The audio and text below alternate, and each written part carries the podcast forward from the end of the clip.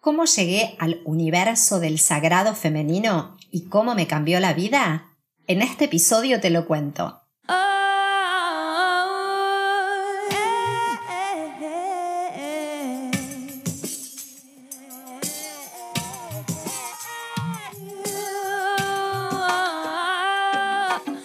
Bienvenida a Chamanas Somos Todas.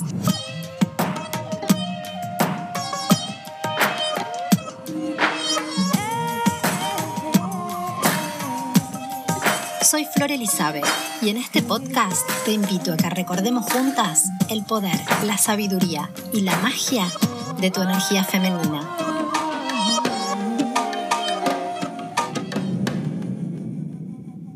Hola hermosa, ¿cómo estás? Espero que estés muy bien. Antes que nada quería agradecer los hermosos mensajes que recibí luego del lanzamiento de este baby porque sí, este podcast es un bebito para mí. Y justamente hoy te voy a contar por qué. ¿Escuchaste alguna vez el concepto de maternidad creativa? Porque las mujeres no solo parimos hijos biológicos, sino también hijos creativos, que vendrían a ser todas nuestras creaciones y los proyectos que materializamos y manifestamos. Ahora voy a llegar hasta ahí, pero antes voy a contarte cómo llegué a todo este universo hermoso que es el sagrado femenino y cómo me cambió completamente la vida. Y justamente cómo cambió también mi vínculo con mi vida creativa y con la maternidad. Porque sí te cuento que una y otra cosa tienen todo que ver. Y ahora vas a entender por qué. Primero que nada quiero contarte de dónde vengo. Porque si a mí hace un par de años me hubieran contado que yo iba a estar dedicándome a todo esto, me hubiera reído muchos días seguidos. Yo en realidad estudié ciencias de la comunicación social y actuación.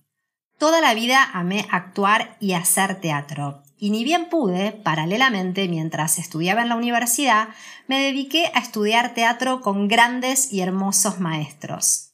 Cuando terminé la facultad, comencé a trabajar en un canal de televisión de artes y espectáculos. Era alucinante, porque combinaba lo que más me gustaba en el mundo, la comunicación y el arte.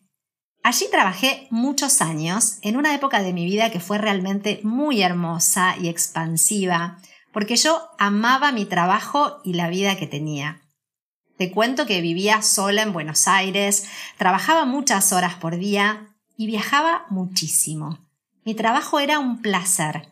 Imagínate que yo iba a los estrenos de las películas, a los rodajes de cine, a los festivales de cine, a los ensayos de teatro, a los conciertos.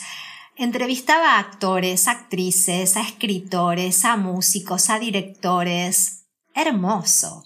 Recuerdo esa época con mucha alegría porque aprendí muchísimo, conocí gente súper, pero súper interesante, viajé un montón por el mundo haciendo lo que más me gustaba, que era entrevistar, conocer personas y mostrar su obra, mostrar su arte. Tengo que decirte también que en ese tiempo estaba completamente desconectada de mi energía femenina estaba muy desbalanceada hacia la energía masculina. ¿Y en qué sentido te digo esto? En que estaba todo el tiempo en la acción. Trabajaba mucho y descansaba poco. Mi trabajo además requería de mucha actividad social y de mucho movimiento hacia afuera. Así es que no me permitía demasiado el repliegue, porque en realidad no me daba cuenta de cuánto lo necesitaba. Otro punto de mucha energía masculina exacerbada es que estaba completamente en mi cabeza, es decir, muy mental. Tenía un exceso de vida intelectual y si bien yo hacía tiempo que hacía teatro y estaba conectada en un sentido a mi cuerpo y a mis emociones, en otro sentido no estaba realmente en mi cuerpo, porque vivía en la mente. Al poco tiempo de empezar a trabajar como productora y periodista en este canal de televisión, a los 23 años, me detectaron endometriosis. Posiblemente sepas de qué se trata, porque hoy es una patología súper extendida entre las mujeres de esta época. Pero, por si no lo sabes, te cuento que es una enfermedad inmunodependiente que aún representa varios enigmas para la medicina, porque en realidad no le encuentran su origen y es muy traicionera, porque puede volver una y otra vez. Y lo que hace la endometriosis es que genera quistes en el útero, en las trompas, en los ovarios. Son quistes que no se achican, más bien tienden a crecer y tienen una característica que es que generan una especie de pegote. Ahí donde se desarrollan y crecen, se pegotea todo. Algunas mujeres les causan mucho dolor. Por suerte, ese no fue mi caso, pero sí genera varios trastornos.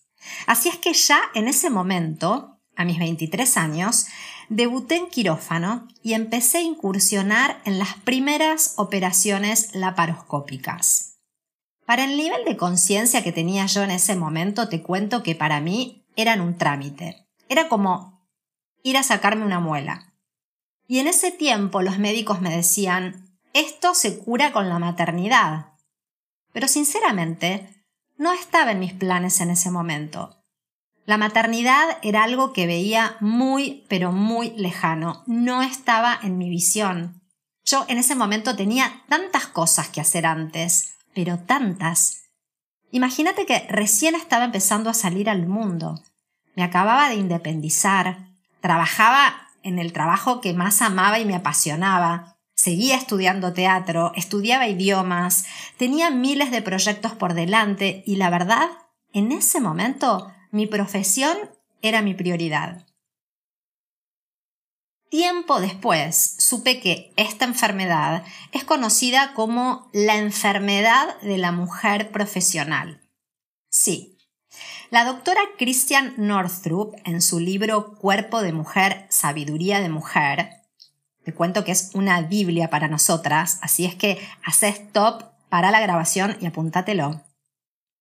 Esta doctora dice en su libro que la endometriosis aparece cuando las necesidades emocionales de la mujer compiten con su funcionamiento en el mundo exterior. Sí. Chan. Chan chan. Claro. Ahora sí puedo verlo. Con total claridad pero en ese momento yo estaba en otra película. Obviamente estaba súper desconectada de mi útero, de mis ritmos internos y de mis verdaderas necesidades emocionales. Yo estaba completamente sobreadaptada al mundo externo, a lo que el mundo requería de mí. Además, como te dije hace un rato, vivía en mi cabeza y estaba completamente desconectada de mi naturaleza femenina. Porque además, esto también puedo verlo ahora, ni siquiera realmente yo era esa intelectual que pretendía ser. Mirándome a la distancia, siento que me había alejado de mi verdadera esencia. En el fondo había un personaje que yo sin darme cuenta estaba adoptando, porque era lo que creía que era, pero en realidad hoy también puedo decirte que hacía muchos, demasiados esfuerzos para adaptarme y ser lo que, entre comillas, se suponía que tenía que hacer y se suponía que tenía que hacer. Y te cuento que nada de todo esto me lo digo con reproche, porque yo aprendí a amar y agradecer a cada versión mía del pasado, porque esas que fui eran las que tenía que ser en cada momento y las que me condujeron a donde estoy hoy. Así es que aprendí a bendecir cada uno de mis pasos, porque sé que cada paso fue perfecto. Lo que sí te cuento que yo ya era en ese momento, porque desde que tengo memoria lo soy, es una gran buscadora. Siempre tuve espíritu de aprendiz y fui una eterna buscadora, sobre todo buscadora de mí misma. Me busco desde muy chica. Trabajo sobre mí desde siempre. Por supuesto con diferentes niveles de conciencia, claro, pero la búsqueda y el trabajo personal como una forma de vivir está en mi naturaleza y siempre estuvo, siempre está y siento que siempre estará ahí. Desde que soy muy chiquita tengo una vida espiritual e interior muy rica. Yo siempre sentía a Dios muy cerca, pero no te hablo del Dios de las religiones, es mucho más allá de la religión como institución. Porque para mí, en realidad, la vida espiritual tiene que ver con el autoconocimiento. Siento que la espiritualidad y el autoconocimiento son lo mismo en realidad, y que la religión es cultivar nuestra conexión primero con nosotras y nosotros mismos, y luego desde ahí con el universo y con la divinidad, que está en la tierra y está en el cielo, está en las personas y está en todo lo que existe. Entonces, para mí nada fue ni es más importante que sentirme conectada, sentirme viva y despierta. Y eso siempre me caracterizó en los diferentes momentos de mi vida. Bueno, retomando el hilo, de mis 23 a mis 33 fue lo que yo llamo mi etapa Artemisa y Atenea. En otro episodio te cuento más acerca de estas diosas, pero sintetizándote mucho, te cuento que son diosas que están más ancladas en su energía masculina. Pero ya a mis 33 años comencé a vivir un cambio muy grande. Viste que se dice que es una edad muy clave los 33. Y yo ya estaba cerca de mis 33 cuando una tarde de enero en una playa de Uruguay estaba tendida sobre la arena y mirando el cielo, de repente mi mirada se perdió entre las nubes. Y una pregunta me atravesó. Porque sí, me atravesó completamente. Y la pregunta fue, ¿para qué estoy acá? ¿Qué sentido tiene todo esto en realidad? Y esta vez no fue una pregunta intelectual. Te juro que no salió de mi cabeza, sino de lo más profundo de mi alma. Esa tarde algo pasó. No podría decir qué, porque fue algo muy sutil. Fue como una epifanía. Pero desde ese momento, el curso de mi vida comenzó a cambiar y tomó un rumbo completamente inesperado.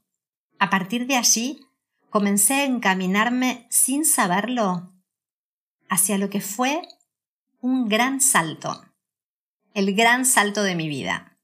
A los pocos meses mi abuela materna murió y con su partida despertó algo en mí que me movilizó mucho. Hay quienes dicen que cuando nuestras abuelas parten nos dejan dones y tesoros. Yo siento que mi abuela Tilde me abrió un portal inmenso el de una nueva conciencia. En ese momento entonces empecé a preguntarme por la vida y por la muerte, por la reencarnación, un tema que nunca antes me había cuestionado. Y en eso estaba cuando conocí a Jolie, una maravillosa terapeuta holística con la que me zambullí en las profundidades de mi inconsciente. Y con ella y con todo el trabajo que inicié con ella, se me empezó a revelar un mundo. Fueron años de muchísimo trabajo interior, trabajo con mi árbol genealógico, trabajo con bloqueos muy profundos, con mi niña interior y con los aprendizajes y mensajes de mi alma, ya no de mi cabeza. Y así fue como conecté por primera vez en mi vida con mi pulso más verdadero, y mi percepción de la realidad empezó a cambiar completamente. Empezaron a llegar a mí lecturas que en ese momento me partieron la cabeza. Me leí todas las enseñanzas de Don Juan, el Don Juan de Castaneda. Conocí a mi amado Alejandro Jodorowsky que me inspiró un montón. Brian Weiss y su famoso Muchas vidas y muchos maestros. A Chopra, su libro Sincrodestino fue el punta de lanza, pero luego vinieron muchos otros. Empecé a leer a Hoyo, a quien ahora vuelvo y vuelvo una y otra vez, Miranda Gray, Shinji Noda Bowlen, Clarissa Pincola Estés, Mujeres que corren con los lobos, que su libro es otra Biblia para mí. Jamie Sams, Jamie Sams, Laura Goodman y tantas y tantos otros. Y te cuento que en eso estaba cuando el trabajo, la rutina y la ciudad habían empezado a aburrirme. Mi espíritu estaba pidiendo pista, necesitaba un cambio. Fue ahí cuando di el primer gran salto e inicié un camino de enorme transformación personal. Siento que la transformación no termina nunca, pero ese fue un gran salto y allí comencé a transitarlo con más y más conciencia. Me fui a vivir con Charlie, el amor de mi vida, y nos mudamos a una casa hermosa en las afueras de la ciudad. Te cuento que yo hasta ese momento no dejaba mi departamento en Palermo ni mi vida independiente por nada del mundo. Era como mi gran bastión de la independencia. Así es que, con mucho vértigo, pero lo hice. Y a los tres meses, a Charlie le surgió una gran posibilidad de trabajo afuera, y sí, lo volví a hacer. Porque el corazón me pedía que lo haga. Entonces, con mucho vértigo otra vez, pero lo hice y salté. Solté todo. Dejé mi trabajo como, como, periodista y como productora de televisión, renuncié al Teatro San Martín, que era el lugar en el cual estaba trabajando en ese momento, di por terminados mis estudios de teatro, cerramos la casa y nos fuimos a vivir Ecuador. Y allí comencé un gran tiempo sabático, porque te cuento que fue la primera vez en mi vida que yo estaba sin hacer nada, entre comillas, productivo, sin trabajar, sin tener ocupaciones, sin tener que estudiar, sin ir al teatro, sin poder ir al cine, porque ahí no había cines, o sea, y además sin conocer a nadie. Porque además te cuento que nos fuimos a una pequeña ciudad de montaña a más de 3.000 metros de altura. En ese momento no podía nombrarlo porque no sabía lo que era, pero hoy te puedo decir que ese año fue mi gran iniciación en la exploración de la energía femenina sagrada. Ese viaje y esta iniciación fue y será motivo de otro episodio porque fue enorme, pero sí te digo que fue completamente iniciático y que me enseñó a empezar a seguir las señales, escuchar lo que me decía el corazón y esa voz que me guiaba cada vez más fuerte, porque empecé a, soltar una vieja flor, a dejar ese personaje, a reencontrarme con mi verdadera esencia. Y ahí fue cuando empecé a escuchar el llamado de mi útero, mi gran maestro espiritual sin saberlo, estaba entrando en el bosque de la chamana, un laberinto espiralado lleno de idas y venidas, de ascensos y descensos, de tiempo sin tiempo, de luces y de sombras, en el que conocí la mujer salvaje que me habita y empecé a explorar los misterios del divino femenino y ancestral. Fue el comienzo de un gran proceso de integración en el que, como en el péndulo, necesité irme de un extremo a otro. Entonces, dejé por un largo tiempo el arco y la flecha de Artemisa para abrazar el caldero y la varita mágica de mi bruja interna. Y así fue como pasado un tiempo, luego de mucho movimiento, más mudanzas, más viajes, más maestros, más iniciaciones y muchos, pero muchos cambios de piel, estando ya cerca de mis 40 y luego de una poderosa sesión de Reiki, comenzó a asomar la maternidad. Por primera vez podía sentir la necesidad de ser mamá pero desde lo más profundo de mi alma. Otra vez, ya no desde la cabeza. Y fue así que me animé a conectar con ese sentimiento tan fuerte que hasta ese momento ni siquiera sabía que tenía y que también, sin saberlo, tanto miedo me daba. Pánico. Un pánico que no era mío. Un pánico ancestral fue muy de a poco que se fue desplegando, pero allí estaba comenzando a darme indicios muy claros y certeros. Moqueaba cada vez que pasaba frente a una escuela. Me costaba cada vez más estar en un cumpleaños infantil. Abrí un pote de yogur y pensaba en bebés. Lloraba como una loca frente a una publicidad de pañales. Empecé a no poder soportar los comerciales y las revistas cada vez que se acercaba el Día de la Madre o del Padre. Fue clarísimo. En esa temporada empecé a extrañar a los hijos que no tenía. Así es que te puedo decir que me costó mucho descubrir mi vocación de ser mamá. Creo inclusive que podría haber tomado perfectamente otros caminos que me quedaban muchísimo más cómodos y quizás hubiera tapado ese anhelo quizás por el resto de mi vida. Claro que ese deseo tapado ocultaba un miedo muy antiguo a tener hijos y pude aprender que en realidad se trataba de, una lealtad a un linaje de mujeres en mi familia que los perdieron.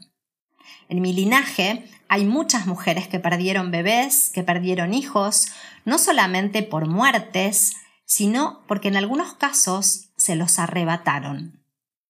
Muy pronto entonces comprendí que la búsqueda de un bebé me, embarcaría en un enorme trabajo de sanación de alcances que en ese momento para mí eran insospechados.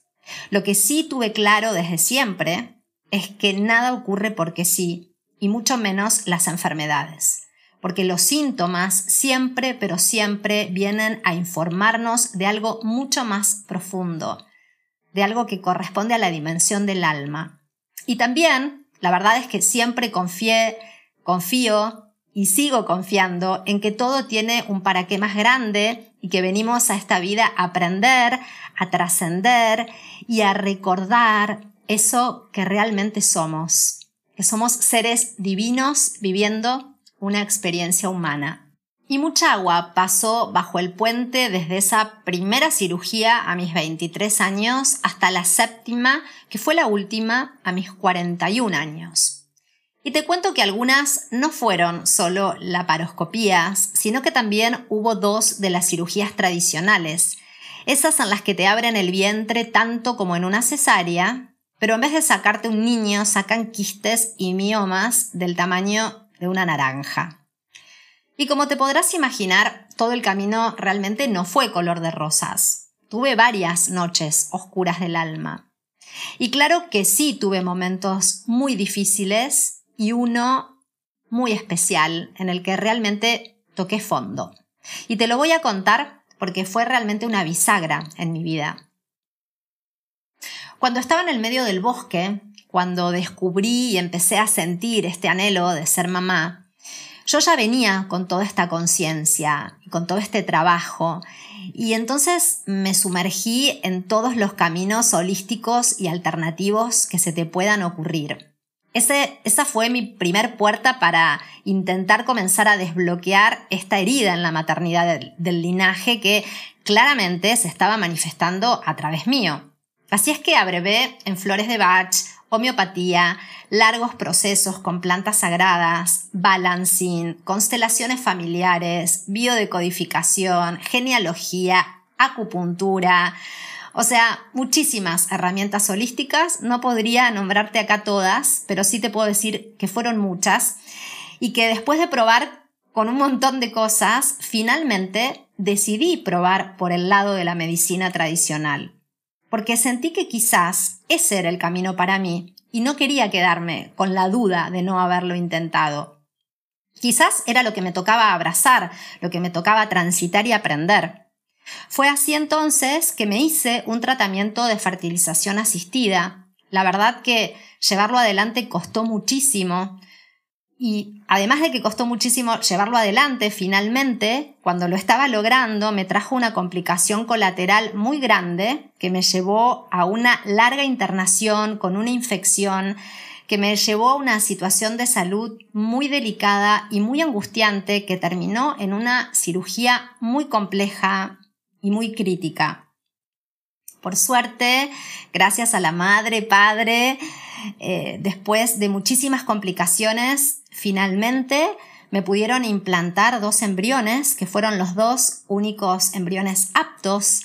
Y bueno, esas dos semanas cuando me hicieron el implante y tuve que cuidarme, fueron de máximos cuidados, eh, fueron días muy especiales, de mucho mimo, de mucho nido, de mucho amor.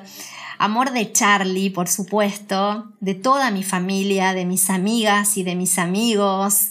Yo realmente sentía que finalmente había llegado el momento y que después de tanto, de tanto recorrido, ahora sí, ahora me tocaba y ahora sí iba a poder quedar embarazada. Pero no. Los embriones no prendieron y el tratamiento no prosperó. Y el día que obtuve ese negativo, me fui a negro, literal.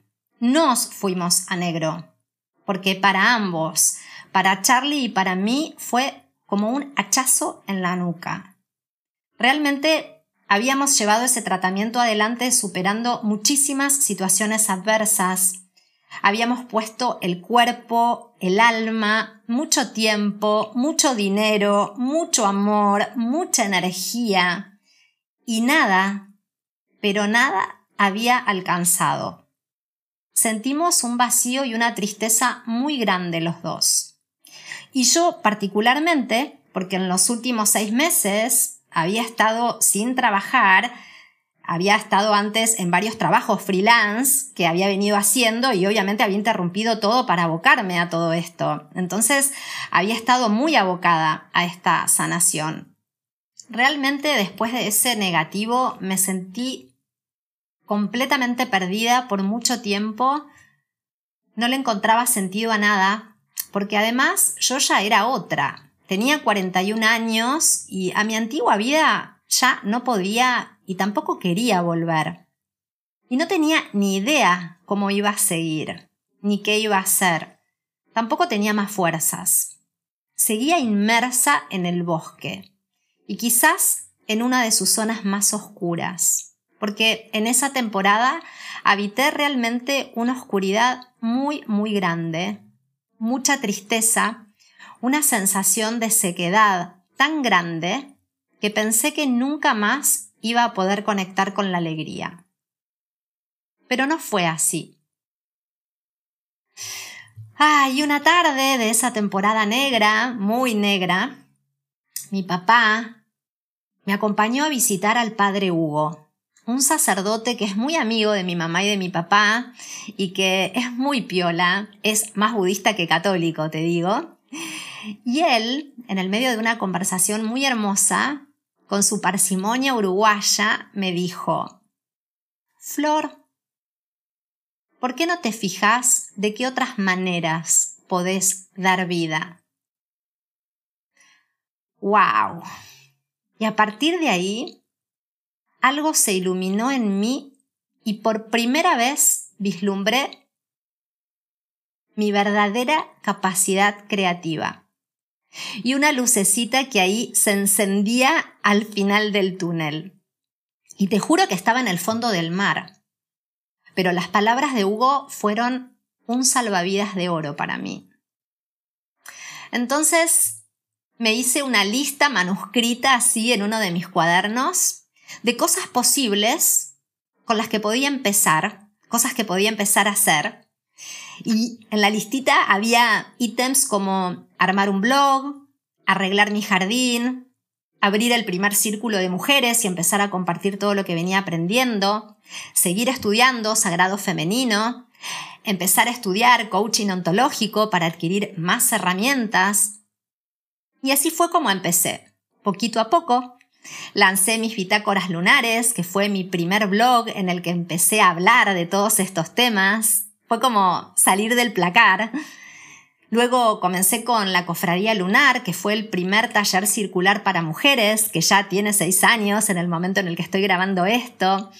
Y bueno, y con el tiempo vinieron muchísimas cosas más, porque luego vino la astrología, la, profundización en el kundalini yoga, la respiración ovárica, alquimia femenina, este sistema creado por Sajiva Hurtado, del cual soy facilitadora y realmente me cambió la vida, el tantra, y la guía y la presencia en mi vida de María Magdalena, que en realidad siempre había estado conmigo y es la gran maestra del sagrado femenino, y ella, bueno, ella merece un episodio aparte.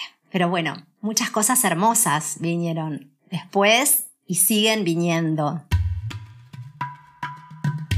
Como verás, vengo emprendiendo muchas transformaciones, cambios de piel, búsquedas y aprendizajes. Sin embargo, la de la maternidad es la que más me ha atravesado y soy consciente de que ha tenido implicancias enormes, porque me ha llevado no solamente a conocerme más, sino también a conectar con mi útero, con mis aguas sagradas, con mi energía femenina, con los ciclos de la luna y de la tierra, con mi ciclicidad. Me ha llevado a conectar con, con, mi linaje y con las historias de las mujeres de mi linaje para poner luz allí, con las estrellas, con el cielo, con mi cuerpo y con la sexualidad sagrada también. Y sobre todo me ha llevado a conectar con la mujer gestante y creadora que soy. Porque recién, recién pude, cuando pude sumergirme en el bosque, cuando pude sumergirme en el bosque de la chamana, recién ahí fue cuando pude conectar con mi vida creativa. Hasta ese momento yo había sido siempre muy buena trabajando para otros, pero nunca me había animado a gestar proyectos realmente propios. Hasta ese momento yo te cuento que de mí misma decía que no era creativa.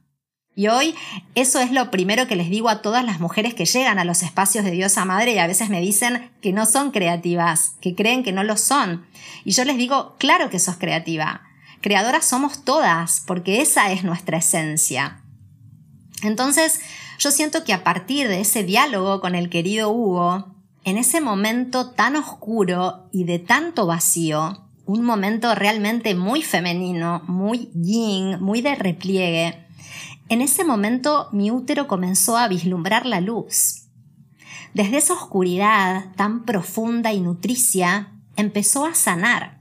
Empezó a sanar para poder tomarse su tiempo para florecer y florecer realmente.